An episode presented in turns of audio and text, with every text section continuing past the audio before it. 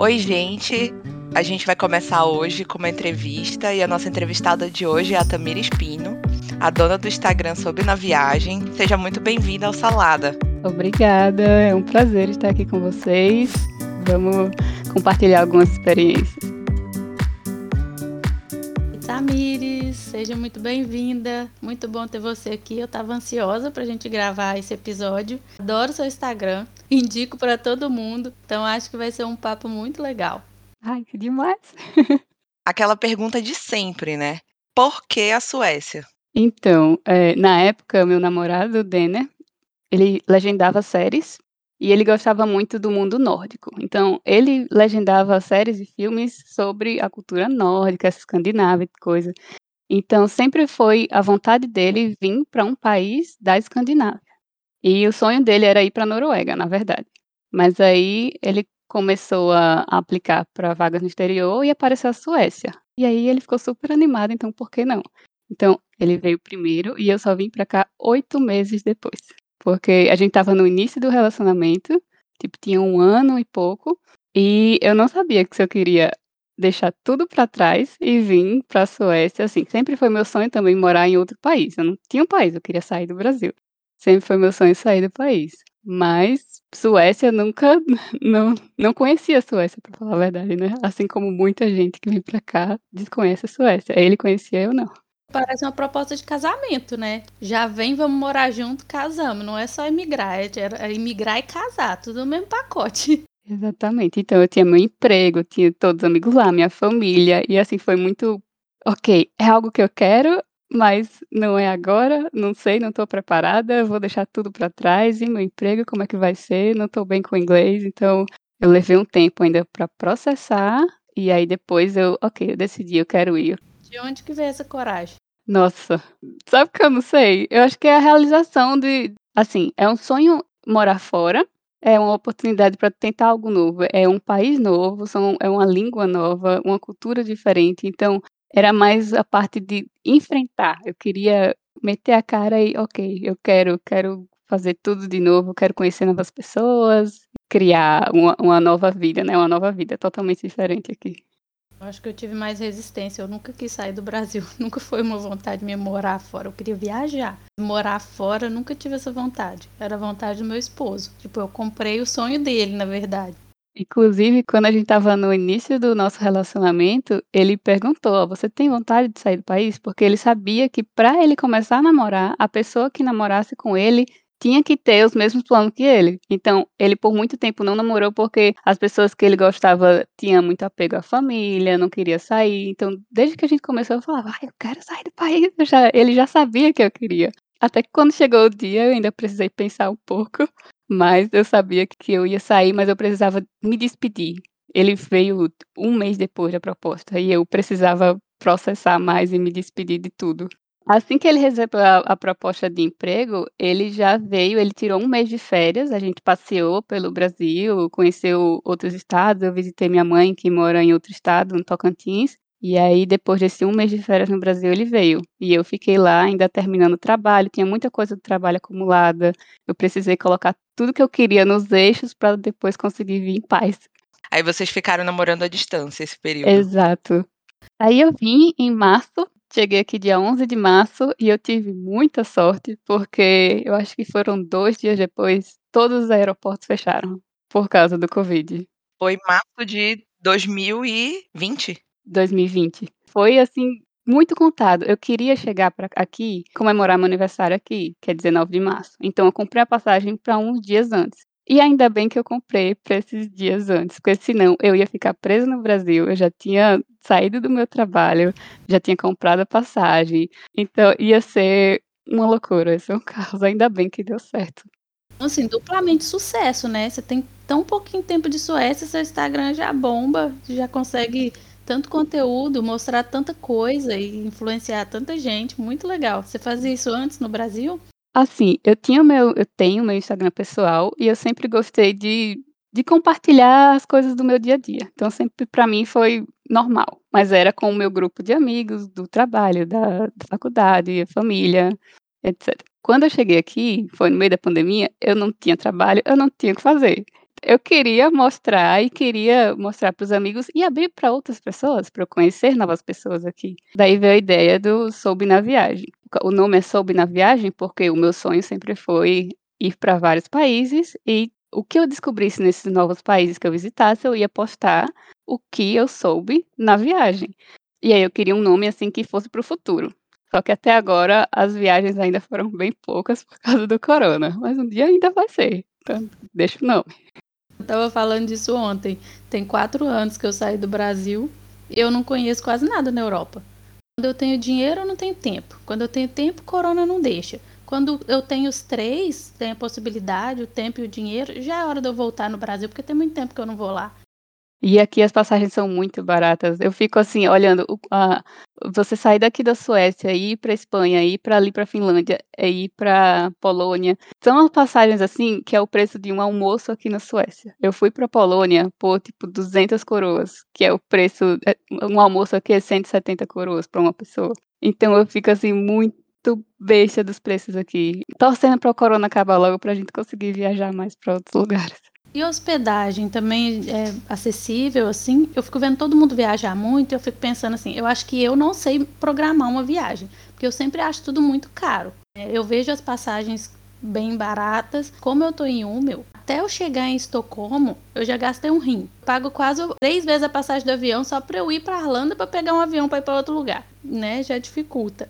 Eu fico vendo todo mundo viajar o tempo todo e eu falo assim, não é possível, eu acho que sou eu que não sei, não sei pesquisar, não sei aproveitar essas coisas, só pode. Eu, eu uso um aplicativo chamado Skyscanner e aí você lista uh, por ordem de, de preço. Então, eu vou para um país por causa do preço que ele está naquela data. Eu não escolho, ah, eu quero ir para Paris, eu quero, eu não, eu vou para Polônia porque tá 200 coroas. Então, eu ordeno por, pelo preço e aí, de acordo com os países, você tem lá as datas para selecionar e você seleciona eu seleciono de acordo com o preço que está a passagem.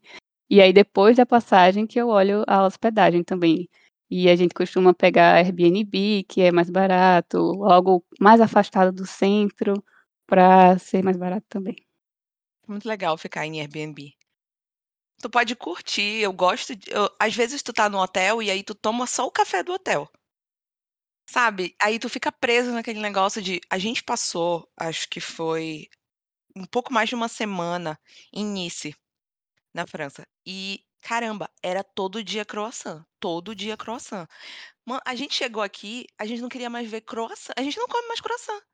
Depende, amiga. Eu acho que eu poderia comer pão de queijo todo dia o resto da minha vida. É uma questão cultural. Não, pão de queijo eu como. Pão de queijo. É o croissant deles, é o nosso pão de queijo. Pão de queijo, pão de queijo é vida. Pra mim é o cuscuz. Eu vou comprar cuscuz aqui quase o tempo todo. Na, na Rhetoric, que é uma loja que tem de comida latino-americana, eu sempre tô batendo ponto lá. Mas tu, tu gosta de cuscuz salgado, né? Uhum. É, no, no Pará a gente come cuscuz doce. Só com leite de coco e aquela parte amarela. E tu sente muita falta do Brasil? Tem vontade de voltar? Vontade de voltar pra morar, Pra morar. definitivamente não. Não. Eu tenho vontade de visitar, eu sinto falta da praia, eu sinto falta das comidas, mas de morar lá, não. Do emprego lá, não. Da vida política lá também não. Você já voltou lá depois que você veio pra cá? Não. Demorei três anos pra voltar no Brasil depois que eu emigrei. Quando cheguei lá, tipo, nossa, foi um chororô. E aí você sentiu vontade de ficar lá? Não. Eu, quando cheguei aqui, foi, né, eu experienciei assim um, um sentimento novo que eu não achava que eu ia ter. Eu descobri que eu tinha saudade da minha casa aqui. Eu, eu sentia, foi a primeira vez que eu sentia que é minha casa. Quando eu cheguei na cidade, assim, que o, o trem parou, que eu vi, me deu um sentimento de, ai, tô em casa, sabe? De tipo assim, não que eu quisesse sair de lá, não que eu quisesse largar a família para trás, né? Por mim eu colocava eles todos dentro da mala e trazia todo mundo. Mas quando você tá viajando, né, você tem vontade, quando você chega em casa você relaxa, né? Ainda mais que é uma viagem muito cansativa pro Brasil. Muitas horas e conexão, tensão por questão de documento, de covid, de tudo. Então, foi a primeira vez que eu senti a Suécia, assim, a minha casa, que eu descobri que eu tinha saudade daqui. Então foi gostoso, de certa forma, voltar. Mas a despedida é sempre um problema muito grande, né? E de onde tu és no Brasil? Eu sou de Maceió, Alagoas, do Nordeste. Morro de saudade das praias, fico olhando lá tudo pelo Instagram, os amigos postando coisas, e eu ai, morrendo de saudade aqui no, no inverno, na neve.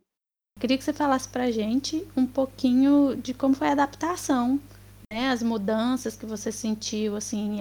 Aqui a gente tem que renascer, né? Nada do que a gente sabia vale aqui. Então é, vou, vou fazer língua. Eu preciso saber como que funciona é, a questão burocrática para eu entrar numa escola, para os passos que eu preciso seguir. Como que foi essa trajetória para você, assim, de, de descobrir isso tudo? Você teve uma rede de apoio?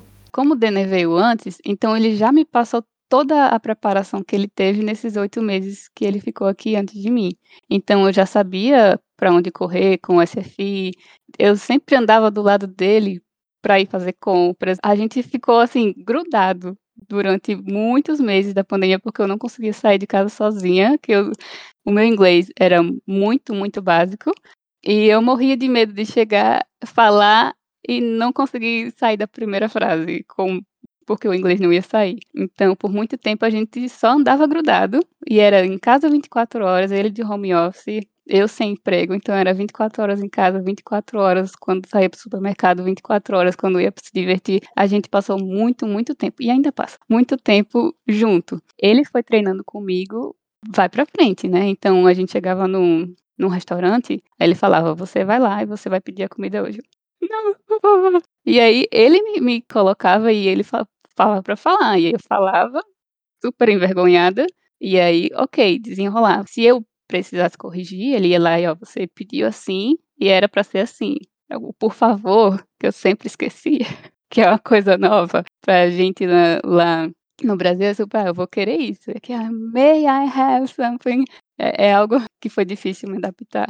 Ele me colocava para frente e eu ia pedindo, e foi assim que eu fui me desenrolando tentando perder o medo em coisas do cotidiano, até conseguir sair sozinha, até conseguir fazer a feira sozinha, coisas do tipo. Nossa, mas quem vê o teu Instagram não imagina que tu tem, pelo amor de Deus, tá aqui dois anos. Claro que tu falava inglês, né, quando tu chegaste aqui. Eu falava muito pouco. Era aquele inglês de escola, e inglês que a gente não pratica. A gente aprende no Brasil, só que a gente não tem com quem falar. Então, é algo que tá ali, que você sabe formar uma frase, mas algumas palavras você vai esquecer, alguma frase você não vai saber como colocar a frase na hora. Sem praticar, eu estava perdida. Agora eu tô praticando muito mais, tá fluindo, mas eu sinto que até hoje eu me perco na no momento da fala. Eu acho que a pior parte é quando tu quer contar uma história. Nossa, quando a pessoa diz assim: "Não entendi", já me quebra as pernas. Eu já aí eu já já cagou tudo, eu já não consigo mais falar. Porque muda o tempo, né? Em português a gente não precisa fazer esse exercício para contar a história, em pensar o que que aconteceu primeiro para eu poder mudar, né, o tempo verbal, o que que aconteceu depois. E a mesma coisa em sueco. Meu principal bloqueio em inglês e sueco é exatamente contar uma história. Eu também tenho essa dificuldade, eu falo isso com o Gustavo. Gustavo dava aula de inglês, eu tô com ele há 10 anos e o meu inglês é completamente bloqueado. Olha só, de tanta vergonha que eu tenho. Agora, me dá uma taça de vinho que eu falo até chinês. Menina, eu disparo, eu falo sueco, falo inglês, converso com todo mundo e ainda assim, ó, e se a pessoa falar, ah, não entendi, eu faço mímica e pronto. Então resolve. O problema é que eu não posso beber o dia inteiro, né? Então aí complica. Quando eu saio com um gringo que eu bebo, eu falo português com eles. É isso que acontece. Depois, no outro dia, o Pedro tá. Mas eu tava falando português, eu disse. E, e eu falo muito égua, né? E quando eu tô meio bêbada, ixi, eu falo inglês e falo égua. Mando um égua ali. Eles não perguntam o que, que é égua. Menina, eu tô bêbada, nem lembro se eles perguntam. Sabe, tipo, acho que eu já falei tantas vezes que ele já até sabe, talvez. Primeiro teve a fase de conversar em inglês, né, que aqui uma uma boa coisa que as pessoas muitas das pessoas sabem conversar em inglês. A gente já passou por situações que a pessoa não consegue falar inglês, mas é muito raro. Eu precisei focar no inglês, porque eu queria encontrar um trabalho na minha área, e na minha área, que é TI, eh, a gente precisa só do inglês, praticamente. Várias empresas aceitam só o inglês. Eh, mas eu também comecei a fazer o SFI, na época pensando em talvez mudar de de emprego, mudar de de foco de carreira, eu comecei a fazer o SFI, e para mim foi uma tortura, foi muito difícil. Eu cheguei numa turma que já estava andando, né, então eu entrei no meio da turma e eles já tinham aprendido algumas coisas que eu precisei correr num assunto para pegar. Sim, e a escola que tu fizeste foi mais para perto da tua casa ou mais para o centro? Foi no centro de Estocolmo. E era uma das mais indicadas, então por isso que eu que eu queria fazer lá, era algo que não era na minha cidade, eu precisava ir para Estocolmo para ir lá, mas todo mundo falava dessa escola. Então, eh, eu achava que que a ABF, ABF Estocolmo, é. O que me frustrou bastante foi que depois de 2 semanas eles já queriam que eu fizesse uma prova de nível para passar para outro nível. E aí, para essa primeira turma, eu ok, fiz uma prova de nível e fui e passei para uma outra turma, eu estava tipo num C1 e fui para o C. Algo assim, que era algo mais geral. E aí nesse C, depois de 2 semanas, eles queriam passar para o D. E aí, nessa passada para o para o D que eu não consegui mais. Então era tipo, eu tinha uma prova a cada semana que eles queriam me empurrar para o outro nível. E a cada prova eu assim, eu senti uma frustração enorme, enorme, de não conseguir mais uma vez ir para o outro nível. Até que na da última vez, na última prova, eu tinha decorado a minha redação.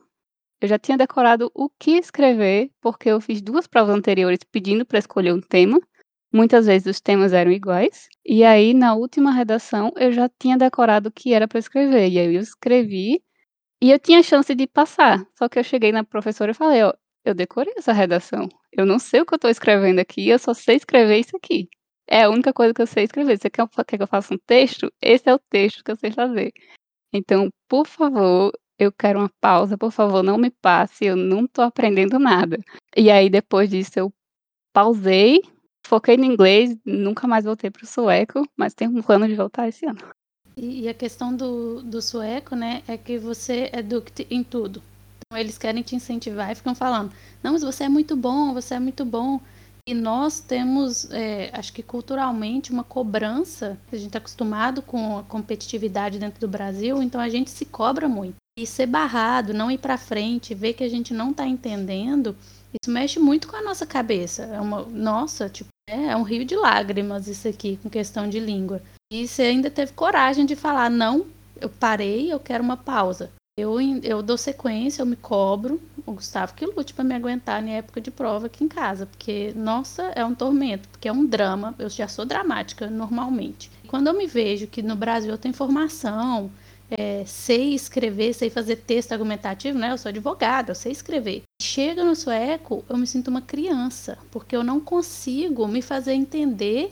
Para mim ainda foi pior, porque eu pulei o SFI com essa de faz prova e te joga para frente, faz prova e te joga para frente. Comecei no nível 2. Quando eu cheguei lá, que todos os meus colegas falavam e eu não conseguia abrir a boca, eu até sabia muita coisa de regra, porque eu fiz um curso rápido, mas eu não conseguia conversar com eles. E todo mundo, né, porque eles estão aqui há mais tempo e aí já falam, às vezes não sabem escrever, não sabem regra ortográfica, mas, mas conseguem falar. E eu era exatamente o contrário. Eu não conseguia comunicar com eles.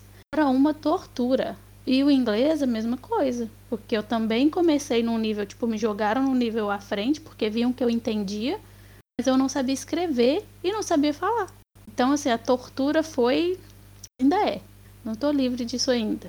Pelo menos agora eu sei lidar um pouco melhor com o lado psicológico dessa situação toda.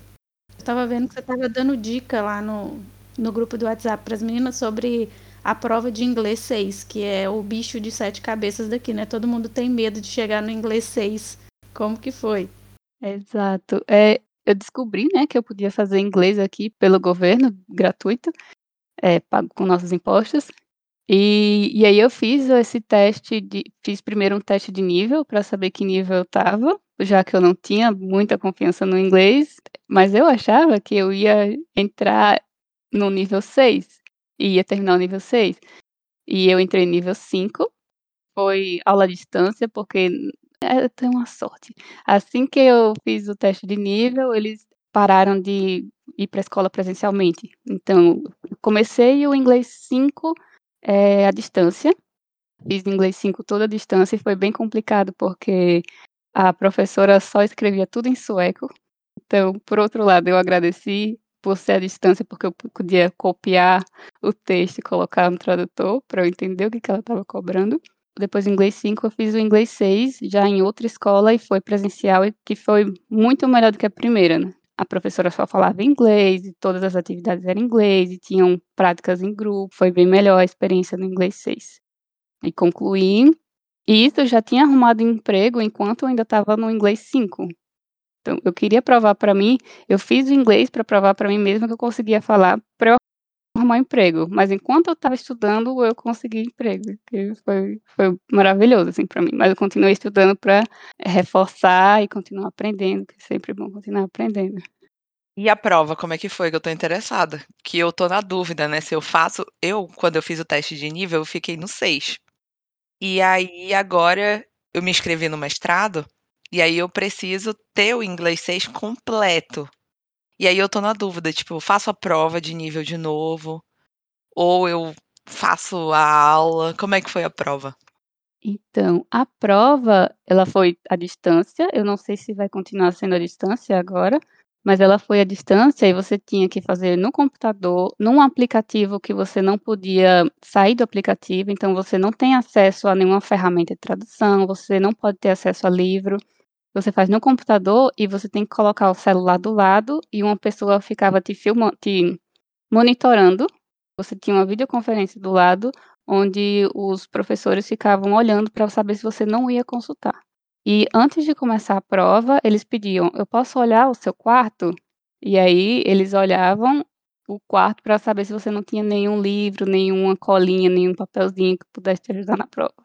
E a prova, ela foi de médio nível médio, assim, eu acho que o o listening foi a pior parte para mim, porque eles falam muito rápido, é aquela sempre tem meme sobre o listening. Eh, então, para mim o listening foi difícil. E nessa questão do do do Instagram, tu recebe muitas perguntas?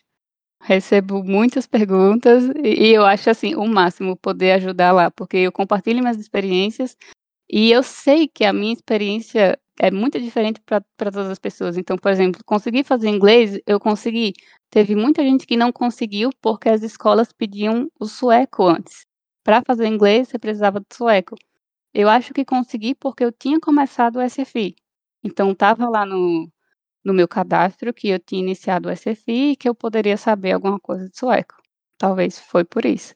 Mas, hã, muitas pessoas perguntam e querem dicas e como foi a prova e do que fazer, e como é que se inscreve, que site vai, e aí eu sempre mando os links, procure a sua comuna, procure Vuxenutbildning da sua comuna.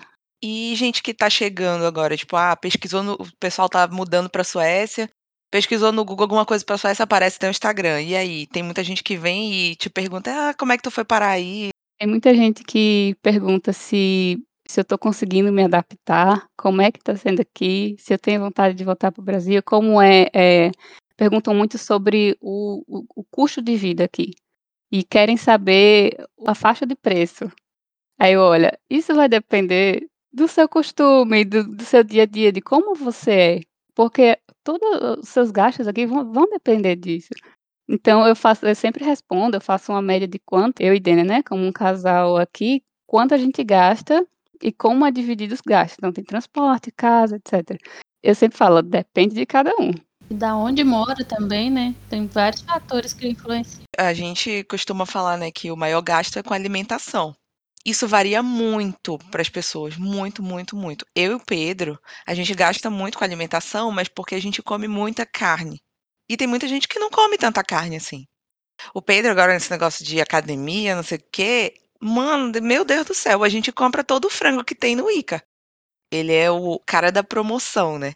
Onde tá a promoção da carne ele ele segue todos os supermercados no Facebook. Onde aparece a promoção da carne, ele vai lá. Então, tipo, ele compra, assim, contrafilé 50 coroas o quilo, sabe, tipo, e é isso que salva, assim, no orçamento, porque se a gente fosse comprar o tanto porque as pessoas, assim, não imaginam o tanto de carne que esse homem é capaz de comer. Aqui em casa também é uma batedora de frango, a gente come bastante frango, sei fazer frango de todos os jeitos você imaginar. Que foi mais o porco. A gente reduziu o consumo de carne, e aí é mais frango e porco, e carne é quando tem algo ao final de semana, é algo mais especial. E na tua casa, vocês cozinham bastante, gostam de cozinhar? A gente cozinha bastante, só que, assim, é aquele típico aquela cozinha típica de dia a dia. É arroz, feijão, carne.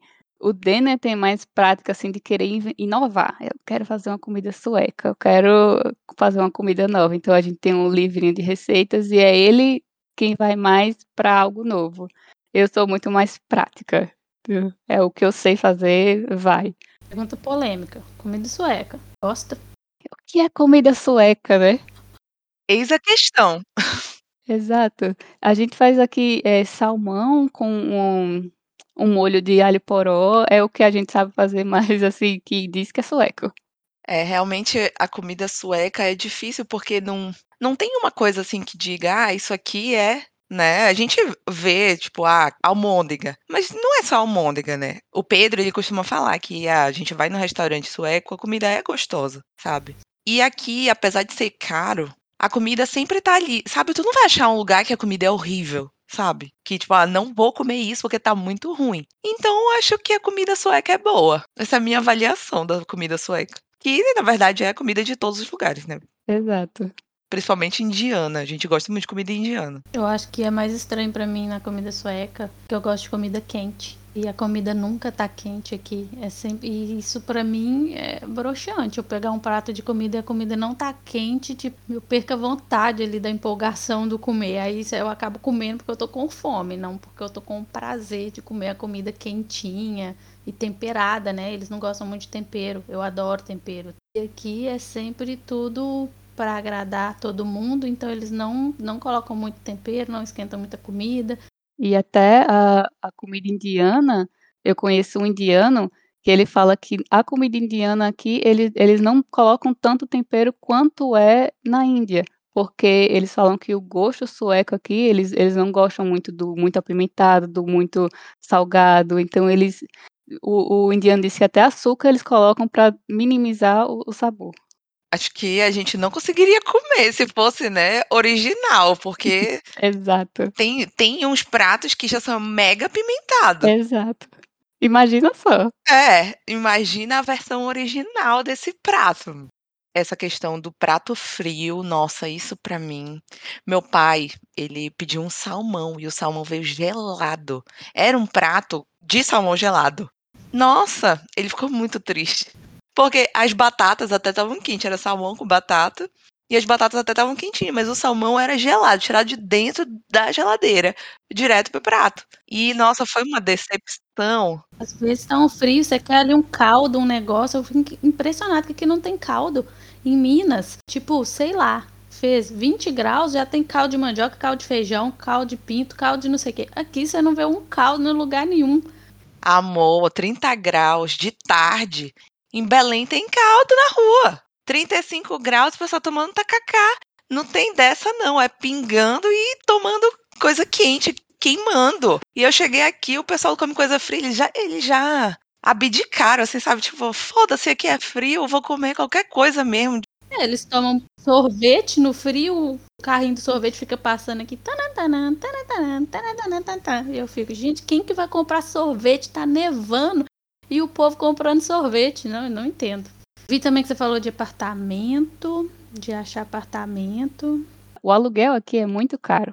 Então, e a depender da região, vai ficando mais caro ainda. Então, quanto mais perto do centro aqui de Estocolmo, por exemplo, mais caro fica. E a gente estava morando de aluguel num apartamento que era só a sala e o quarto. Ele tinha 42 metros quadrados. E como a gente passou, assim, muito tempo na pandemia, grudado, estava faltando espaço. Eu não conseguia sair para um lugar que ele não estava. A gente começou a juntar dinheiro e foi juntando, passou um tempo juntando, até que quando eu comecei a trabalhar, ajudou, né, para juntar mais dinheiro. Quando a gente conseguiu um, um, dinheiro bom para dar de entrada no apartamento, a gente começou a procurar os apartamentos para conseguir comprar um apartamento aqui, porque a gente percebeu que vale mais a pena comprar apartamento e pagar o o valor do empréstimo do apartamento inteiro do que continuar no aluguel. E tu recebeste muita dúvida sobre esse tema no Instagram? Até que não, eu expliquei tanto.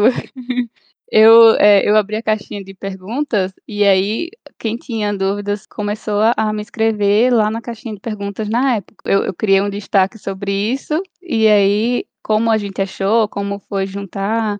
Hoje em dia a gente recebe mais perguntas sobre onde guardar, se a gente investiu, se como foi. E a minha resposta é a pior possível, porque a gente não investiu, a gente foi só guardando na conta a a parte do do próprio banco, e é algo que a gente fez errado. Se a gente tivesse investido algo que rendesse pelo menos 0,5%, que é outra conta que a gente hoje tem, rende 0,5%, seria muito melhor. Eu acho que ficou bem explicado mesmo, tá bem didático, tá faz um trabalho espetacular, eu gosto muito, porque você pega mesmo ali, vai aonde a gente tem dúvida, não precisa ficar mandando muitas perguntas, prestar atenção no que você falou, você já está respondendo ali o que é mais importante da questão toda. Falei até como procurar, como a decisão de casal, quantos quartos vocês querem ter, porque é desde o início, é desde o pensar no no formato da casa. Como é fácil no Brasil você arrumar um apartamento com 3 quartos, com um preço bom. Aqui, você aumentou 1 quarto, o preço já dispara. E no Brasil tu pode visitar o apartamento várias vezes, né. Tipo, tu vai, olha, aí conversa, olha olha outros, conversa, e aí volta, olha de novo, leva a mãe, leva o pai, leva a tia, pra todo mundo ver, achar, falar suas opções. Aqui é é muito rápido. Tu piscou, tu já perdeu o apartamento que tu queria, cara. Sempre rola uma decepção, né. Tipo: "Ah, poxa, não consegui esse. Esse era perfeito", aí aparece outro perfeito e não consegue. Nossa! Você fez lembrar que o apartamento perfeito que a gente ia comprar era vizinho da Carol, a gente ia ser vizinho da Carol. E eu já estava com 1000 planos: "Ai, Carol vai ser minha vizinha, vou comer na casa dela, vou comer bolo todo dia". Já criei um bocado de expectativa para o apartamento. Mas aí não deu para o nosso para o budget que a gente tinha. Era o valor ultrapassou, é então aqui é leilão, e você vai no no site e você aplica para aquele apartamento, e outras pessoas aplicam para o apartamento também. E aí você começa no leilão. E você define o limite máximo que você quer pagar no apartamento, senão o negócio explode. E aí o apartamento foi ele era tão maravilhoso que ele passou. E aí, ok, temos que desistir e acabamos desistindo. Eu passei um tempo para processar que eu não ia ser mais vizinha da Carol, que eu não ia ter aquele apartamento e tudo mais, então é é é complicado. Eu aluguei o meu sem ver, porque eu morava em Dalarna e é 600 quilômetros daqui onde eu moro agora. E não tinha como eu vir aqui para ver apartamento, até porque o fato da gente ser imigrante, poucas pessoas respondem ao anúncio que a gente está procurando apartamento. Aqui bem mais complicado. Na verdade, a gente só conseguiu o mesmo apartamento quando o Gustavo começou a mandar o contrato de trabalho dele para as imobiliárias, que falava o salário. A partir desse momento, que ele trabalhava para o governo, que ele tinha um bom salário, que uma pessoa respondeu ao anúncio, uma única pessoa. E aí falou para a gente entrar em contato com a pessoa que estava aqui para ela nos mandar foto do apartamento ou fazer um vídeo. O cara não respondia de jeito nenhum. A gente estava na conexão na Holanda, indo para Portugal, o cara mandou as fotos do apartamento. A gente alugou o apartamento em Amsterdã, no aeroporto. A gente viu as fotos e falou: pega logo, porque é a única oportunidade que apareceu já está quase, está muito perto da gente mudar. A gente alugou o apartamento assim, ó, para vir para cá de qualquer jeito. Se não fosse exatamente o que a gente queria, aqui a gente procurava outra coisa, mas já estava aqui, porque o Gustavo tinha dia para começar a trabalhar. Mas demos assim muita sorte, muita sorte. A gente conseguiu um apartamento numa região maravilhosa, do lado do lago, silêncio, não era no centro, um apartamento de dois quartos. Não é barato. Ainda bem que deu certo, né? super no escuro. Tipo, vida de imigrante é isso, né, gente? A gente se joga, você aprende a ser desapegado, você se joga nas coisas porque é a única forma de sair para frente. De quando as pessoas vêm para cá e se sentem perdidas com um apartamento, é algo que me perguntam muito. De como, como você conseguiu para alugar o primeiro apartamento. E no nosso caso, para o Denner, eh, foi mais fácil porque ele veio só e ele começou no Airbnb dividindo o apartamento com um indiano. Então, ele recebeu uma ajuda da empresa, só que ele não queria gastar tudo. A gente, a gente é muito economista, gente. ele não queria gastar tudo e aí dividiu esse apartamento com o indiano. Só que aí era só ele e o indiano. Depois começou a vir a mulher do indiano, a mãe do indiano, não sei o quê. Todo mundo juntou no apartamento do cara. E aí ele já estava incomodado. Poxa, eu vim pra cá, era só eu e o cara, e agora tá a família inteira. E aí ele começou a procurar outros apartamentos, só que ele teve tempo, tinha o tempo do contrato lá, dividindo apartamento, e ele teve tempo para achar outro apartamento aqui. O pessoal que vem, eles vêm às cegas, eles não sabem como procurar, eles vêm com medo do preço. Quando eles veem o preço do aluguel do apartamento, eles falam, nossa, é isso mesmo? Vou ter que pagar? E muita gente pergunta isso. A gente alugou, a gente estava no Brasil, porque não teve. Muita gente vem para cá e a empresa paga assim uns três meses de aluguel ou um mês, sei lá. E pra gente não foi assim, porque o Pedro veio como para fazer doutorado e aí não, não, não rolou aí esse um mês. Então a gente teve que alugar de lá mesmo. A sorte que deu certo. E o pessoal disse que não pode negociar, né? A gente até negociou com a mulher, pediu para ela baixar o preço e ela baixou. Então, eu acho que vale sim negociar. Vale negociar. O Denner também conseguiu negociar. O jeitinho brasileiro da gente. Sempre, ah, não dá não pra baixar aí umas 400 coroas. Ela baixou. E é isso, gente. A gente tem que usar aí o nosso, a nossa ginga para conseguir as coisas também, né? Não, não, não só assumir que não pode fazer as coisas. A gente tá aqui para morar também. No, nós temos os mesmos direitos, sabe? Eu, o Pedro sempre fala para mim: olha, não fica pensando, ah, eu não posso fazer tal coisa porque eu não sou sueca, eu não posso fazer tal coisa porque eu não sou sueca. Gente, a gente tá aqui e é isso. Quando a gente não puder fazer, vão dizer: olha, isso que tu tá fazendo aí realmente não pode. A gente não faz. Pronto, acabou, né? Agora, negociar é uma coisa que não faz mal a ninguém, né? Eu tô falando aqui, as pessoas podem pensar assim, ah, ela quer fazer alguma coisa ilegal. Não! Ainda tô muito tímida nessa parte de vai fazendo aí o que não puder vão te avisar. Eu sou muito medrosa, tipo, eu fico sempre assim, ai, ah, acho que isso eu não posso. E eu não faço. Ontem a gente foi na pizzaria e a gente chegou tipo 8 horas fechava 9. Aí o Gustavo falou assim: Ah, vamos comprar e levar para comer lá em casa? Ele falou, mas eu queria tomar uma cerveja. Falou, a gente leva cerveja. Eu falei, isso não pode. Isso eu sei que não pode. A gente só pode levar cerveja se a gente comprar no Sistema Bolaget. Da loja daqui a gente não pode. Falou, ah, vou perguntar. Aí o, o cara do caixa falou com ele assim: levar cerveja aqui na Suécia? Falou, não, na Suécia não pode. Aí eu pensei, né? Já imaginava que não podia. Aí a gente acabou, tipo, enquanto a pizza ficava pronta, a gente sentou lá e tomou a cerveja lá. Mas é uma coisa que no Brasil é tão óbvio você chegar e falar, eu quero a pizza e duas cervejas que eu vou levar. Porque não pode. Então, por hoje, acho que é só, né? Obrigada, Tamires, por ter participado aqui do episódio Salada. Espero que tenha gostado do nosso bate-papo. E, gente, para quem quiser, segue ela aí, fala aí tuas redes sociais, conta aí sobre os teus contatos. Gostei demais de participar aqui. Acho que eu falo até demais, deu para perceber, né? Quando eu falo, eu emendo. Mas só assim, é por isso que eu estou lá. Eu, é, o meu arroba é o arroba soube na viagem. E podem seguir, entrar em contato, eu estou sempre respondendo, eu respondo o que eu souber responder, eu respondo. Será um prazer sempre ajudar vocês. Muito obrigada, Tamires. A gente vai deixar seu arroba na descrição do episódio também, para te acharem mais fácil, né? Além de ser, assim, super útil, o Instagram dela ela é uma fofa. Não achava que ela fosse tão tímida. Eu tô vendo o rostinho dela, ela faz aqui umas carinhas, ela, ela é bem tímida. Eu achei que ela era mais pra frente. Mas não, ela é um docinho. Muito fofa. Foi um prazer te conhecer. Gostaria de conhecer pessoalmente quando eu for em Estocolmo. Aviso, eu vou ver a Carol. Pode avisar. E aí eu aviso pra gente se encontrar pessoalmente. Assim, parabéns, parabéns pelo seu trabalho, pela rapidez com que você conseguiu assim o engajamento no Instagram, eu acho muito legal e pela didática mesmo de passar a informação. Obrigada. Obrigada a vocês e obrigada também. Eu sou assim tímida, assim, para o Instagram, eu eu consigo porque eu me sinto eu e eu mesma com o celular. Então eu tenho aquela eu consigo filmar e consigo passar o que eu quero, mas aí quando eu tô no meio de outras pessoas, eu sempre sou mais tímida. Adorei. Obrigada.